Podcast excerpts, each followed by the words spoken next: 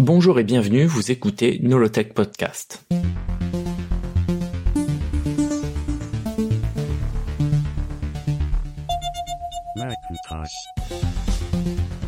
Nolotech Podcast, épisode 7, le Macintosh, la vision sans compromis de Steve Jobs.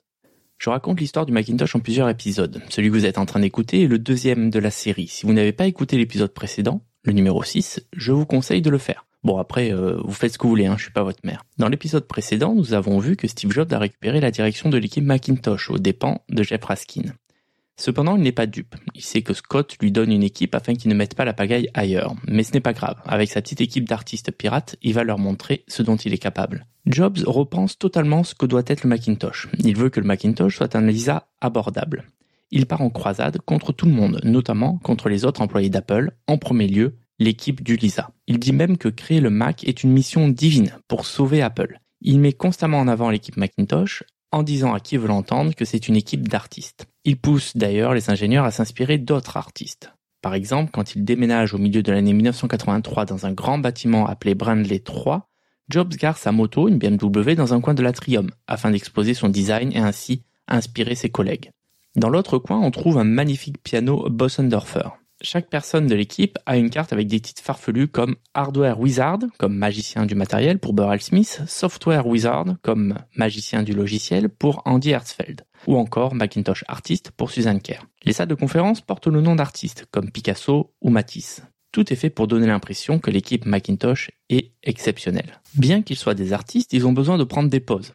Jobs leur a permis d'acheter une chaîne hi dernier cri avec un lecteur CD, chose rare et chère à l'époque. Jobs amène aussi plus de 100 CD, sans doute tous les CD disponibles à ce moment-là. Hertzfeld et Smith achètent deux bornes d'arcade pour des parties endiablées de Defender et de Just.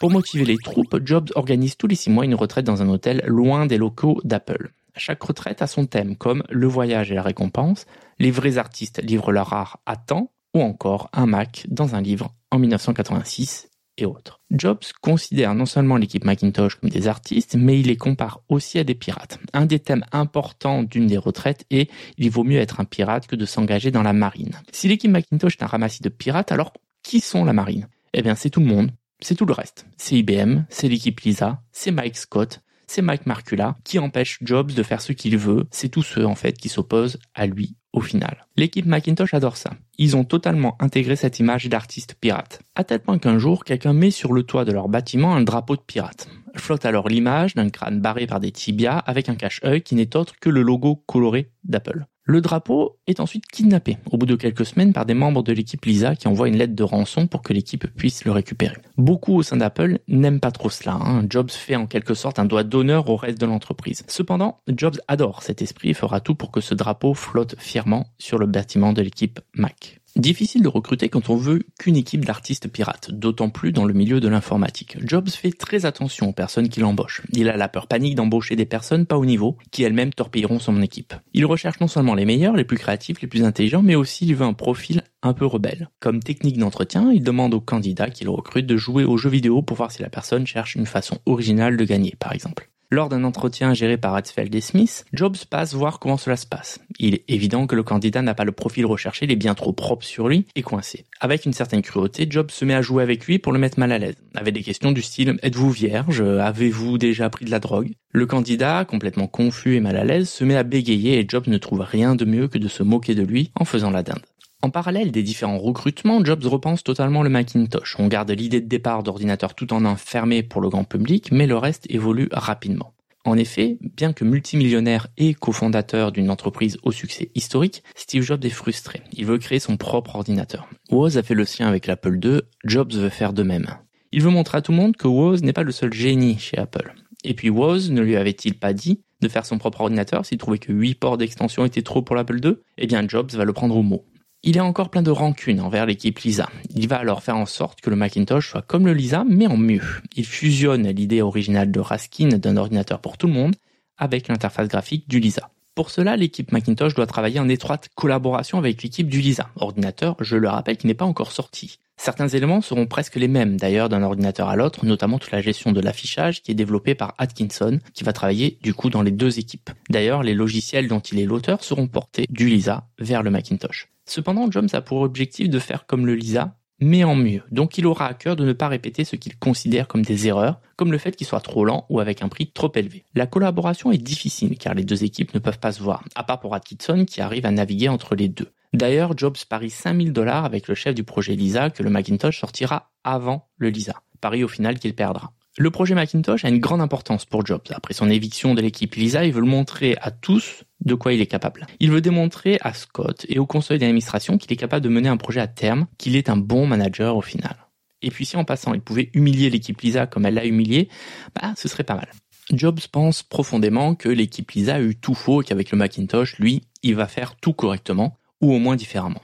Contrairement à l'équipe Lisa, constituée de vétérans de l'industrie avec beaucoup d'expérience, l'équipe Macintosh rassemble que des gamins qui n'ont pas encore 25 ans. Pour la plupart, c'est le tout premier projet sur lequel ils travaillent. Ils prennent tout cela comme une aventure, presque mystique. Jobs est trop jeune pour avoir participé au Summer of Love de 1967 et au début de la culture hippie. Le Macintosh est pour lui aussi important que la lutte contre la guerre du Vietnam ou la lutte pour les droits civiques. Le Macintosh est au final son combat. Le Macintosh est sa croisade. Pour montrer sa différence avec l'Apple II de Woz, le Macintosh n'aura aucune carte d'extension impossible pour l'utilisateur d'ouvrir l'ordinateur. Jobs va jusqu'à créer des outils spécifiques pour que seuls les employés d'Apple puissent ouvrir le Macintosh, qui ne peut pas alors être ouvert avec un tournevis classique. Autre décision radicale, le clavier du Macintosh n'a pas de flèche. La seule façon de faire bouger le curseur sur un document est alors d'utiliser la souris. Ainsi, Jobs veut forcer l'utilisateur à utiliser la souris. En enlevant les flèches, il oblige aussi les développeurs d'applications de créer des logiciels spécifiquement pour le Macintosh, car ils ne pourront pas porter directement un programme venant de MS-DOS de l'IBM PC ou de l'Apple II, manipulable du coup avec les flèches du clavier. Beaucoup de personnes se posent des questions sur ce que doit être l'ordinateur du futur. Certains même demandent à Jobs s'il ne devrait pas faire une étude de marché afin de savoir exactement ce que veulent les clients.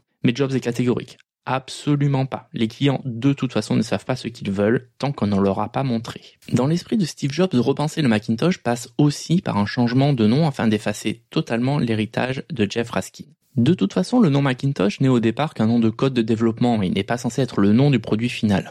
Jobs cherche alors un nom pour son ordinateur. Dans une interview, il compare l'ordinateur à une bicyclette. L'ordinateur serait alors une bicyclette pour l'esprit, humain, lui, lui, permettant de décupler ses possibilités comme un vélo permet à une personne d'aller plus vite et plus loin qu'à pied. Du jour au lendemain, il est demandé aux membres de l'équipe de ne plus parler du Macintosh, mais du bicycle, bicyclette en anglais.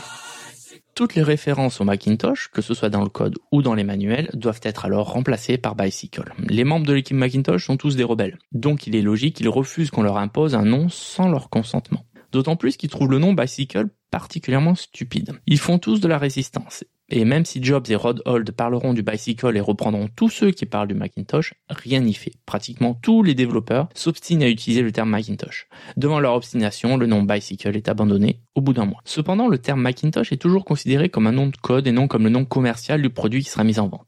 Apple fait appel à une société de communication afin de trouver des noms pour le Lisa et pour le Macintosh. Payé plusieurs dizaines de milliers de dollars, l'entreprise trouve les noms Apple Allegro ou encore Apple 40 pour le Macintosh. Voyant cela, Jobs et l'équipe marketing trouvent qu'au final, Lisa et Macintosh sont des noms qui font l'affaire et ils deviendront les noms officiels. Pour sa croisade, Jobs est prêt à tout et il ne souhaite pas perdre de temps. Prenons par exemple comment il a embauché un de ses programmeurs stars, Andy Hertzfeld. Il arrive un peu plus tard que le reste de l'équipe, à peine quelques jours après le mercredi noir. Profondément choqué par tous les licenciements et par la manière dont ils ont été conduits, il pense à démissionner. Soucieux de le garder, le CEO Mike Scott le reçoit et lui demande ce qu'il peut faire pour qu'il reste. Andy répond tout simplement Je veux travailler avec Burrell Smith sur le Macintosh. En effet, les deux se connaissent bien s'apprécient et sont amis. Scott arrange alors une réunion avec Steve Jobs qui vient tout juste de mettre de côté Raskin, ce qu'ignore Hertzfeld. Andy se méfie un peu de Jobs, même s'il est toujours cordial avec lui, il a une mauvaise réputation. Ses colères dans les couloirs d'Apple sont légendaires, tout comme son franc-parler fleuri. Cependant, comme Hertzfeld n'a rien à lui reprocher personnellement, il accepte de le voir.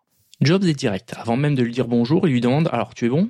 On ne veut que des mecs très bons pour travailler sur le Mac. Hein. Je suis pas sûr que tu sois assez bon pour nous rejoindre. L'entrée en matière désarçonne Hertzfeld et il essaie de se défendre comme il peut en disant qu'il pense l'être. Jobs lui demande s'il est créatif.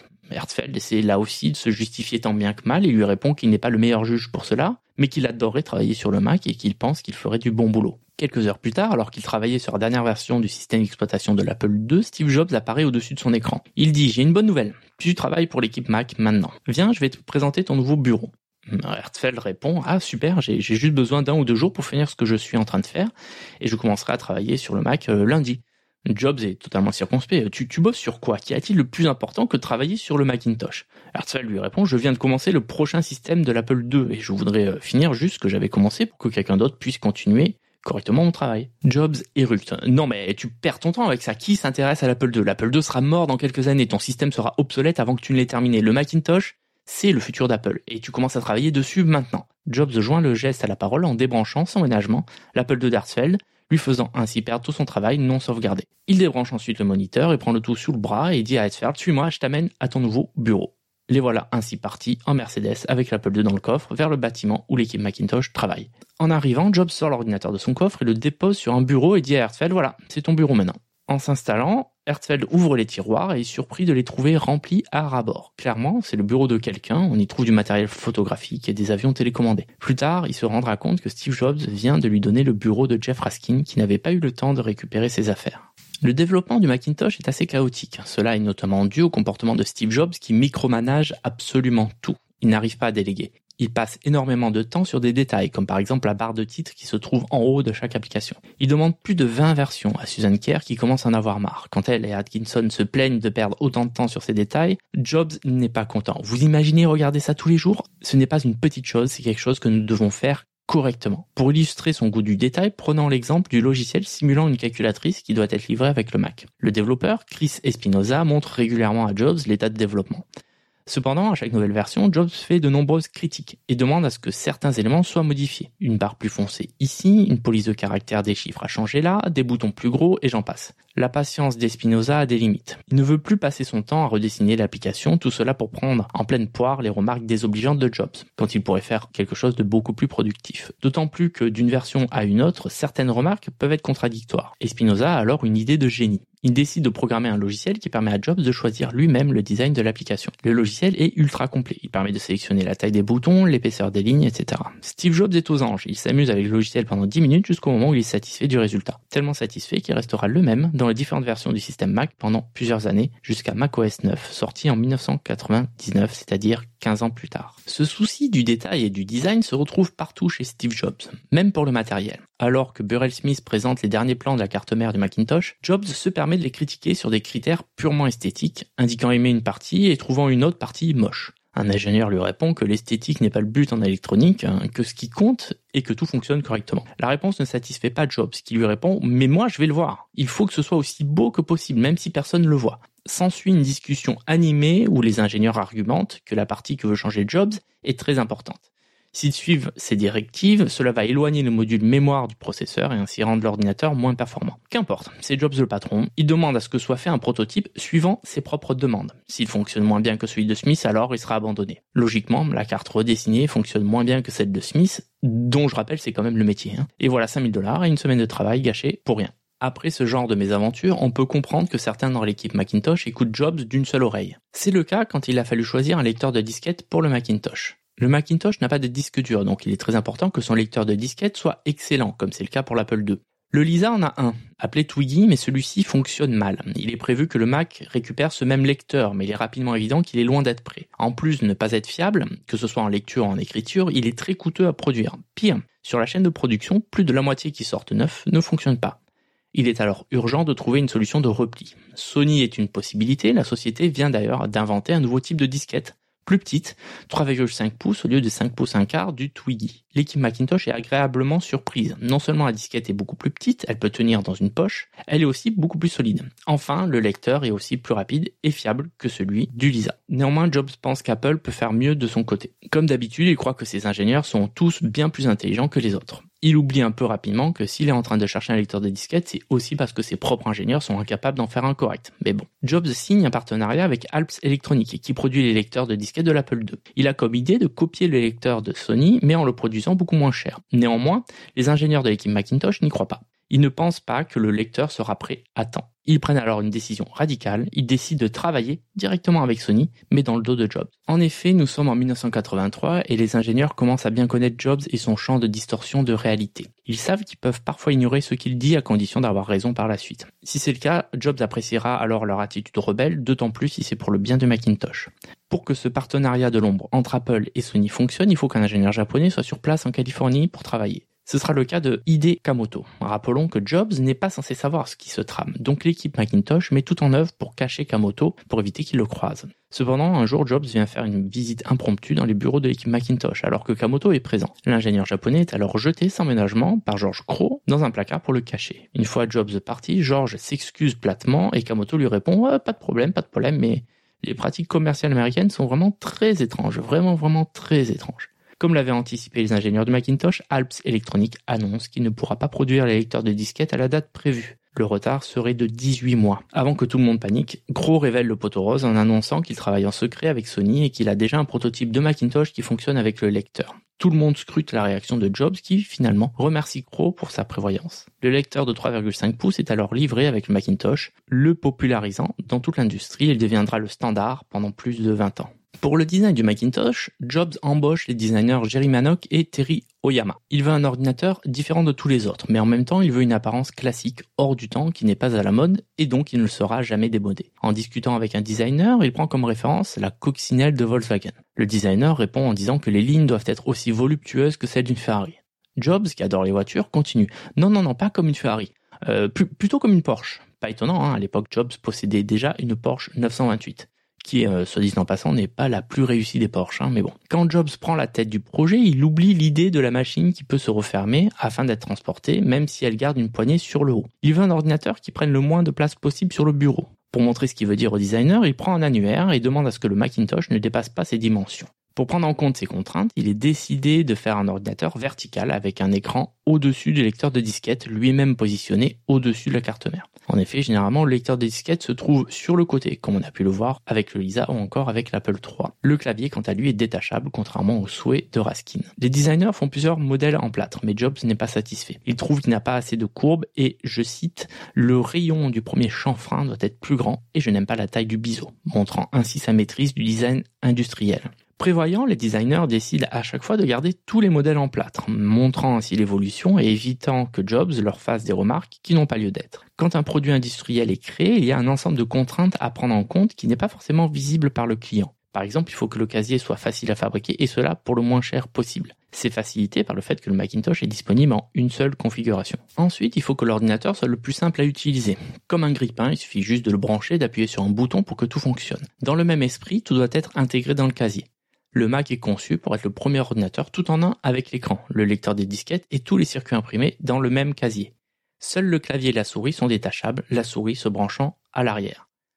Jobs refuse de permettre le branchement de cartes d'extension sur le Macintosh. Il se démarque ainsi complètement de l'Apple II et de la vision de l'informatique de Woz. Même si le succès de l'Apple II vient en grande partie de ces cartes d'extension, Jobs n'en veut pas. Chris Espinosa dira d'ailleurs Rejeter tout ce qu'a fait Woz était une grosse partie de la motivation pour le Mac.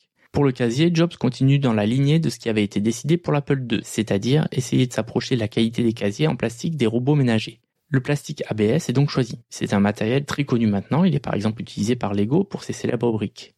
De ce fait, le Mac sera beaucoup plus résistant aux rayures et à la décoloration due au soleil. En effet, les Apple II avaient la fâcheuse tendance à changer de couleur au fur et à mesure du temps, prenant une teinte un peu orangée, chose que détestait Jobs.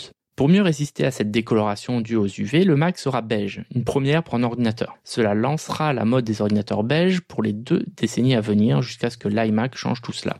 Afin d'être le plus convivial possible, Jobs veut que le design soit un peu anthropomorphique. Les ordinateurs font encore peur à l'époque. Donc Jobs veut remplacer cette émotion négative par la curiosité, voire par l'empathie. Il veut que le Mac ressemble un peu à un visage. L'écran formant les yeux, le lecteur de disquette une bouche, avec un sourire en coin, et enfin le renfoncement pour laisser la place au clavier sous le Mac peut faire penser à un menton. La souris est dessinée afin de rappeler elle-même la forme du Mac, avec le bouton qui a des proportions similaires à l'écran. Le bouton marche arrêt, quant à lui, est situé au dos de la machine afin d'éviter de l'utiliser par inadvertance. Comble du raffinement, comme il n'est pas possible de voir le bouton quand on est face à l'ordinateur, une zone plus douce autour de lui est usinée afin de le trouver plus facilement au toucher. Je n'ai pas réussi à trouver une autre source que celle dans le livre Revolution in the Valley, mais dans ce livre, quelqu'un fait le rapprochement entre le design du haut du Macintosh avec sa poignée intégrée avec le design du Minitel bien de chez nous. Peut-être que Jobs a été inspiré par Minitel alors qu'il est venu à Paris au début des années 80. C'est possible. Par la suite, Jobs voudra créer un vrai langage de design pour toutes les machines d'Apple. En effet, l'Apple II ne ressemble en rien à l'Apple III, qui est différent du Lisa, qui lui-même n'a rien à voir avec le Macintosh. Pour cela, il compte embaucher un designer de renom, dans le but de faire comme Brown avec le maître Dieter Rams. Le projet s'appelle Snow White, soit Blanche-Neige, car il compte donner comme nom de code aux différents produits les noms des nains. Le designer choisi est Hartmut Esslinger, un designer allemand qui a dessiné la télé de Sony, la Trinitron. Et, soit dit en passant, le piano Bossendorfer qui trône fièrement dans l'atrium. À l'époque, Sony est la marque de référence concernant le design de produits grand public. Jobs tombe sous le charme d'un des designs proposés avec un casier blanc, des courbures et des lignes pour améliorer la ventilation et donnant du style. Le design sera directement adopté pour l'Apple II-C. Essinger est embauché et sa société Frog Design va travailler avec Apple pendant plus de 10 ans.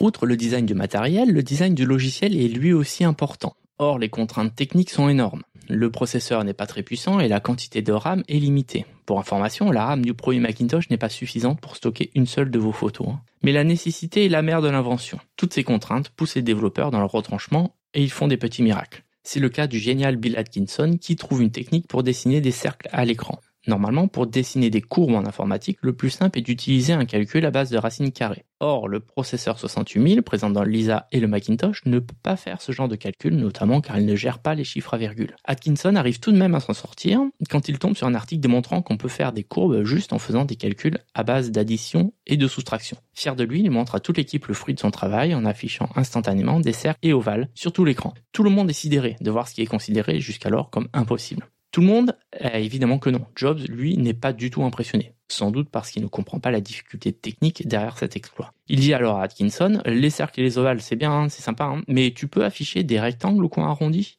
Atkinson est déçu du peu d'enthousiasme de son patron et répond avec un certain agacement Non, je crois pas qu'on puisse le faire. D'ailleurs, hein, ce serait très difficile et je ne pense pas qu'on en a besoin. Ce à quoi Jobs répond avec énergie Les rectangles au coin arrondi sont partout. Regarde autour de toi, ils sont partout. Joignant le geste à la parole, il pointe du doigt le tableau blanc dans la pièce, les différentes tables et bureaux présents. Tout ce qu'il montre est un rectangle au coin arrondi. Mais il ne s'arrête pas là. Il demande à Atkinson de le suivre dehors pour lui montrer tous les rectangles arrondis qu'il croise. Et ils sont nombreux. Atkinson s'avoue vaincu devant un panneau de signalisation d'interdiction de stationner et se met au travail. Le lendemain, il montre à toute l'équipe la même démo, mais cette fois-ci, c'est des rectangles au coin arrondi qui sont affichés sur l'écran. Cette fonction, appelée RoundRex, va être utilisée dans toute l'interface du Macintosh. Des fenêtres au bouton, elle dessinera une bonne partie de l'interface. Depuis, on retrouve des rectangles au coin arrondis partout chez Apple. Les Mac, que ce soit les différents iMac, Mac mini et les ordinateurs portables, l'Apple TV, tous les iPods, les iPads, les iPhones, ils sont tous des rectangles au coin arrondis. Les icônes des applications, que ce soit sur macOS, iOS, iPadOS, tvOS, sont aussi des rectangles au coin arrondi. Steve Jobs avait raison, ils sont partout. À propos de Bill Atkinson, dont le travail central dans le développement de Macintosh, il se trouve qu'il est très déçu. En effet, lors d'une interview, il n'est pas cité, comme l'un des designers du Lisa. Cela le peine profondément, d'autant plus que cela lui est déjà arrivé par le passé. Alors qu'il travaillait dans un laboratoire de recherche, il avait créé une animation 3D du cerveau humain. La vidéo avait fait le tour du monde jusqu'à recevoir des prix. Malheureusement, Atkinson n'a jamais été reconnu pour son travail, celui ayant récolté les lauriers étant son maître de recherche. Atkinson a peur que cela se répète avec le Macintosh et menace de démissionner si son travail n'est pas reconnu à sa juste valeur. Jobs essaie de le calmer et trouve une solution. Premièrement, Atkinson est nommé Apple Fellow pour récompenser son travail exceptionnel sur le Lisa. C'est un grand honneur, hein. seuls Steve Wozniak et Rod Holt sont alors Apple Fellow. En plus du titre, cela amène son petit lot de stock options, ce qui fait toujours plaisir. Et deuxièmement, et peut-être est-ce plus important, Steve Jobs promet à Bill Atkinson qu'il sera reconnu publiquement comme l'un des créateurs du Macintosh. Les logiciels de l'ordinateur ont un sous-menu à propos, et le nom Atkinson y apparaîtra pour les logiciels qu'il a conçus comme MacPaint. Troisièmement, Jobs promet que les noms des concepteurs du Macintosh seront cités lors de sa première présentation publique. Et il tiendra sa promesse en citant l'équipe de design du Macintosh qui est constituée de sept personnes, George Crow, Joanna Hoffman, Burrell Smith, Andy Hartfeld, Bill Atkinson et Jerry Manock. Cette reconnaissance des programmeurs est quelque chose d'unique en son genre encore aujourd'hui. Impossible de nos jours de savoir qui sont les programmeurs qui ont développé les logiciels d'Apple. C'était aussi le cas dans les années 80 où les programmeurs étaient considérés comme des pièces interchangeables, à tel point que certains se sont rebellés. Par exemple, l'origine d'un des premiers easter eggs vient de ce manque de reconnaissance. Un easter egg, littéralement œuf de Pâques, est en informatique une fonction cachée. La toute première apparition du terme easter egg dans ce contexte se trouve dans un jeu vidéo d'Atari nommé Adventure, sorti en 1979 sur Atari 2600. Comme je le disais, le nom des programmeurs n'était pas affiché dans les jeux Atari. Qu'à cela ne tient, le programmeur Warren Robinett inclut le message suivant dans le jeu Created by Warren Robinett. Simple, efficace. Pour accéder à ce message, il fallait amener le personnage sur un pixel précis de l'écran à un moment précis dans un endroit censé ne pas être accessible aux joueurs. Bref, caché. Aujourd'hui, dans la boîte de dialogue à propos des logiciels Apple, aucun nom des développeurs n'est mentionné. C'est dire à quel point l'honneur était grand pour l'équipe Macintosh et Atkinson en particulier. Autre reconnaissance, à l'intérieur de tous les Macintosh, on retrouve les signatures de ceux qui ont participé à son développement. Profitons-en pour raconter une autre anecdote en lien avec la reconnaissance publique des développeurs. L'équipe Macintosh est envoyée à New York afin que Newsweek puisse faire un article. Dans l'avion du retour, alors que le numéro du magazine est sorti avec notamment une photo de toute l'équipe du Macintosh, des stewards reconnaissent Hertzfeld et Smith et demandent des autographes. Hertzfeld trouve ça bizarre. Il est assez mal à l'aise d'ailleurs, mais signe tout de même la photo où il apparaît et s'endort en écoutant tranquillement son Walkman. Puis un deuxième steward fait la même demande 20 minutes plus tard. Puis un troisième. Hertzfeld pense qu'il y a quelque chose qui cloche et c'est à ce moment-là qu'il se rappelle que Woz est sur le même vol. Pour en avoir le cœur net, il se lève pour aller le voir. Il aperçoit alors, en train de parler au steward, leur demandant de demander un autographe en le pointant du doigt. Le voyant, Woz éclate de rire et en dit aussi. Même à plus de 30 ans et multimillionnaire, Woz ne change pas et fait toujours des canulars. Parmi les artistes qui seront reconnus par Jobs, nous pouvons citer Susan Kerr, qui créera entre autres les différentes polices de caractère présentes dans le système du Macintosh. Comme nous l'avons abordé dans le premier épisode, Jobs a pris des cours de calligraphie lors de son court séjour à l'université de Reed. Il a appris alors les différences entre les polices de caractère, comme le sérif, le sans sérif, la gestion des espaces entre les lettres, aussi appelé kerning, etc. Lors du développement du Macintosh, tout cela lui revient en mémoire. En effet, grâce à la gestion de l'affichage bitmap, il est possible de proposer à l'utilisateur différentes polices de caractère, chose impossible sur l'Apple II par exemple.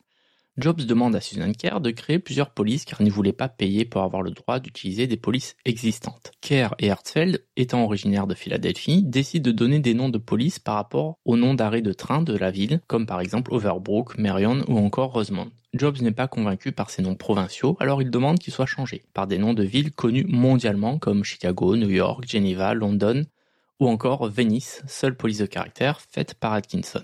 En parlant de calligraphie, il faut choisir avec précision quel type de police utiliser, d'autant plus avec la résolution plutôt limitée du Macintosh. Par exemple, le bouton de validation, au départ, avait écrit dessus Do it. Or, le I majuscule ressemble beaucoup au L minuscule, à tel point que certains dans l'équipe croient voir le mot dolt au lieu de do it. Pour ceux qui ne le savent pas, dolt veut dire imbécile en anglais. Du coup, certains développeurs ont demandé pourquoi, régulièrement, il fallait cliquer sur un bouton les traitant d'imbéciles. Pour éviter cette confusion, le bouton de validation aura pour mot OK au lieu de Do It. Susan Kerr va jouer un rôle très important dans le design graphique de Macintosh et aura une grande influence sur le long terme. C'est le cas quand l'équipe Macintosh crée une touche spéciale afin de lancer le menu directement depuis le clavier, à l'instar du Lisa. Les développeurs appellent cette touche la touche Apple. Par exemple, la touche Apple associée à la touche C permet de copier et cela sur tout le système. Pour aider les utilisateurs à se rappeler des raccourcis clavier, chaque commande dans les menus affiche à sa droite le raccourci correspondant, comme c'est le cas encore aujourd'hui. Ainsi, dans les menus, le logo Apple apparaît partout pour montrer les raccourcis. Un jour, Jobs entre furax dans le bureau des développeurs. Il vient de tester pour la première fois le logiciel MacDraw qui possède beaucoup de menus. Il trouve que le logo Apple apparaît beaucoup trop souvent à l'écran. Il pense que le logo est trop utilisé et qu'il va perdre son lustre s'il apparaît autant. Il demande aux développeurs d'arrêter ils doivent trouver un autre symbole pour la touche commande. La recherche doit se terminer rapidement car cela va toucher les manuels ainsi que la production du clavier. Ils ont donc à peine quelques jours pour trouver un nouveau symbole. C'est là qu'entre en jeu Suzanne Kerr qui possède un livre sur les symboles internationaux. Alors qu'elle le feuillette, elle tombe sur un symbole qu'elle trouve original et beau utilisé au départ dans les cartes suédoises pour indiquer un site important. C'est ainsi qu'a été choisi le symbole de la touche commande sur le Macintosh. Steve Jobs fait absolument tout le tour du Macintosh afin qu'il soit parfait.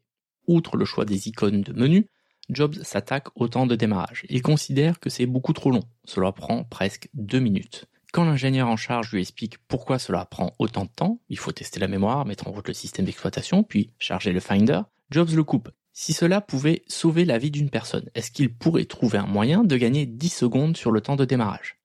L'ingénieur répond que probablement que oui. Jobs fait alors une démonstration sur un tableau et lui montre que si 5 millions de personnes utilisent un Mac et qu'il prend 10 secondes de moins à démarrer tous les jours, cela fait 50 millions de secondes par jour, soit probablement une douzaine de vies par an. Bon, si on fait le calcul, cela fait 578 années de gagnées par an. Si on prend une espérance de vie de 75 ans, comme c'était le cas aux États-Unis au début des années 80, cela fait 7,7 vies de gagnées et non 12. Peut-être que Jobs est secrètement un petit peu marseillais, on ne sait pas. Bref, L'ingénieur est impressionné par la démonstration, réussit par la suite à faire gagner du temps au démarrage.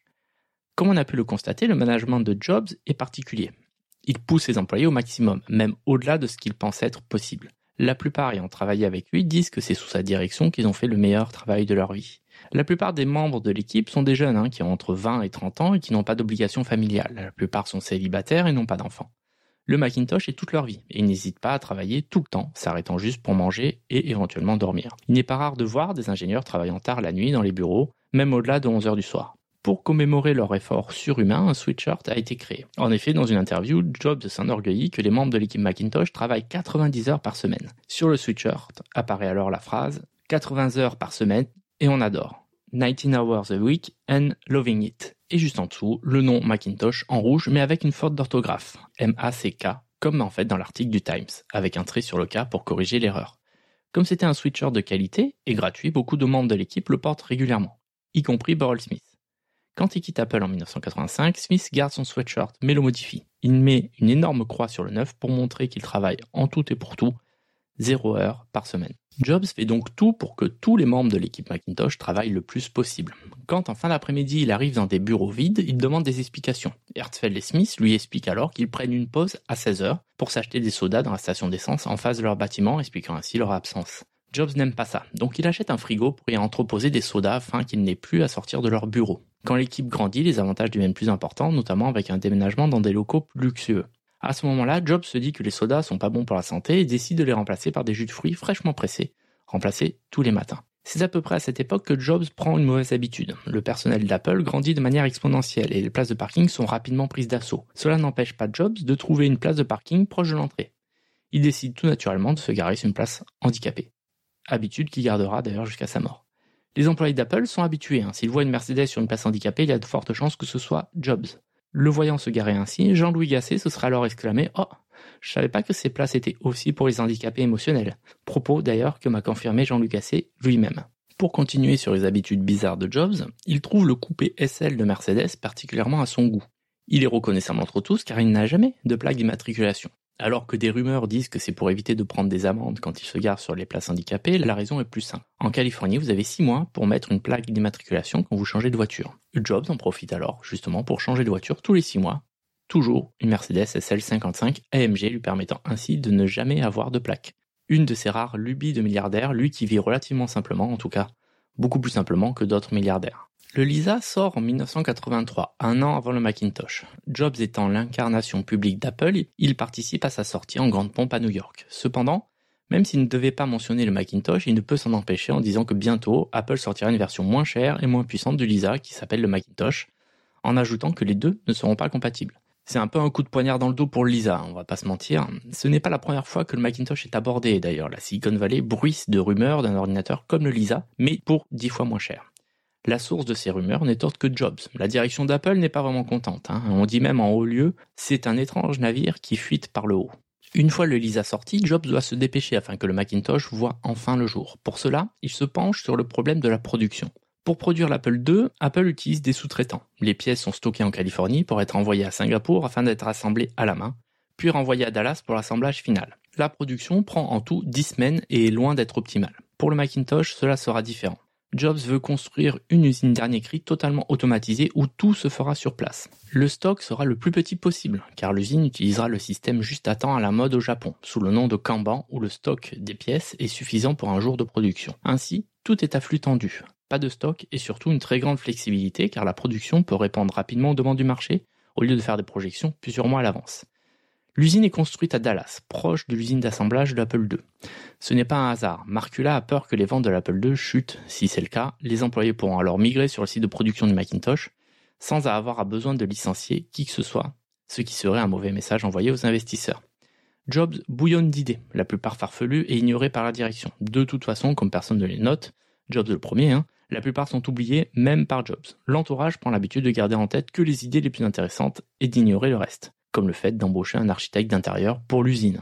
Mais avant de lancer la production dans une usine dernier cri, il faut trouver un prix pour le Macintosh. Il faut que celui-ci soit abordable si Apple veut toucher le grand public, objectif initial du Macintosh. Raskin avait dans un premier temps fixé un prix de 500 dollars, prix qui a rapidement gonflé à 1000 dollars. Néanmoins, au fur et à mesure du développement, les coûts ont augmenté.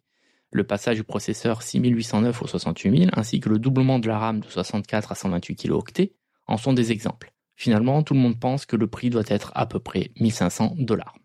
toute l'équipe Macintosh pense que c'est le prix maximum. D'abord parce que c'est le prix de lancement de l'Apple II, mais aussi parce qu'ils ont peur qu'en dépassant ce prix, le grand public visé n'aura pas les moyens pour l'acheter.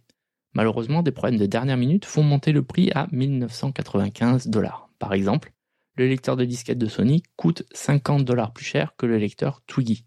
Et puis c'est le coup de grâce. Le tout nouveau CEO d'Apple, John Scully, vient tout juste d'être nommé. Quand Jobs lui présente la version définitive du Macintosh avec son prix de 1995 dollars, Scully décide unilatéralement d'augmenter son prix de 500 dollars afin de financer une grande campagne marketing. Le prix de 2495 dollars permet aussi d'avoir une plus grande différence de prix entre le Macintosh et l'Apple IIe, évitant ainsi la confusion chez les clients et la cannibalisation des ventes. La surprise est grande dans l'équipe Macintosh. Hein. Ils sont totalement dévastés. Le projet pour lequel ils ont travaillé si dur, notamment pour qu'il soit abordable, est vidé de tout son sens. Je rappelle que 2500 dollars en 1984 correspond à plus de 7000 dollars en 2023, si on prend en compte l'inflation. L'ironie du sort est que la plupart des créateurs de Macintosh n'auront même pas les moyens de s'en acheter un. Ce prix est une véritable trahison de l'idée initiale. Le lancement du Macintosh ne s'annonce pas sous les meilleurs auspices. Merci de m'avoir écouté. Pour m'aider à faire ce podcast, envoyez-moi un message, ça fait toujours plaisir, à nolotech.com slash contact ou sur Twitter, nolotech. Vous pouvez aussi partager le podcast et lui donner une note sur les différentes plateformes. Et enfin, vous pouvez aussi acheter mon livre, L'histoire d'Apple, 45 ans d'innovation, disponible partout. J'ai mis tous les liens dans la description. À bientôt!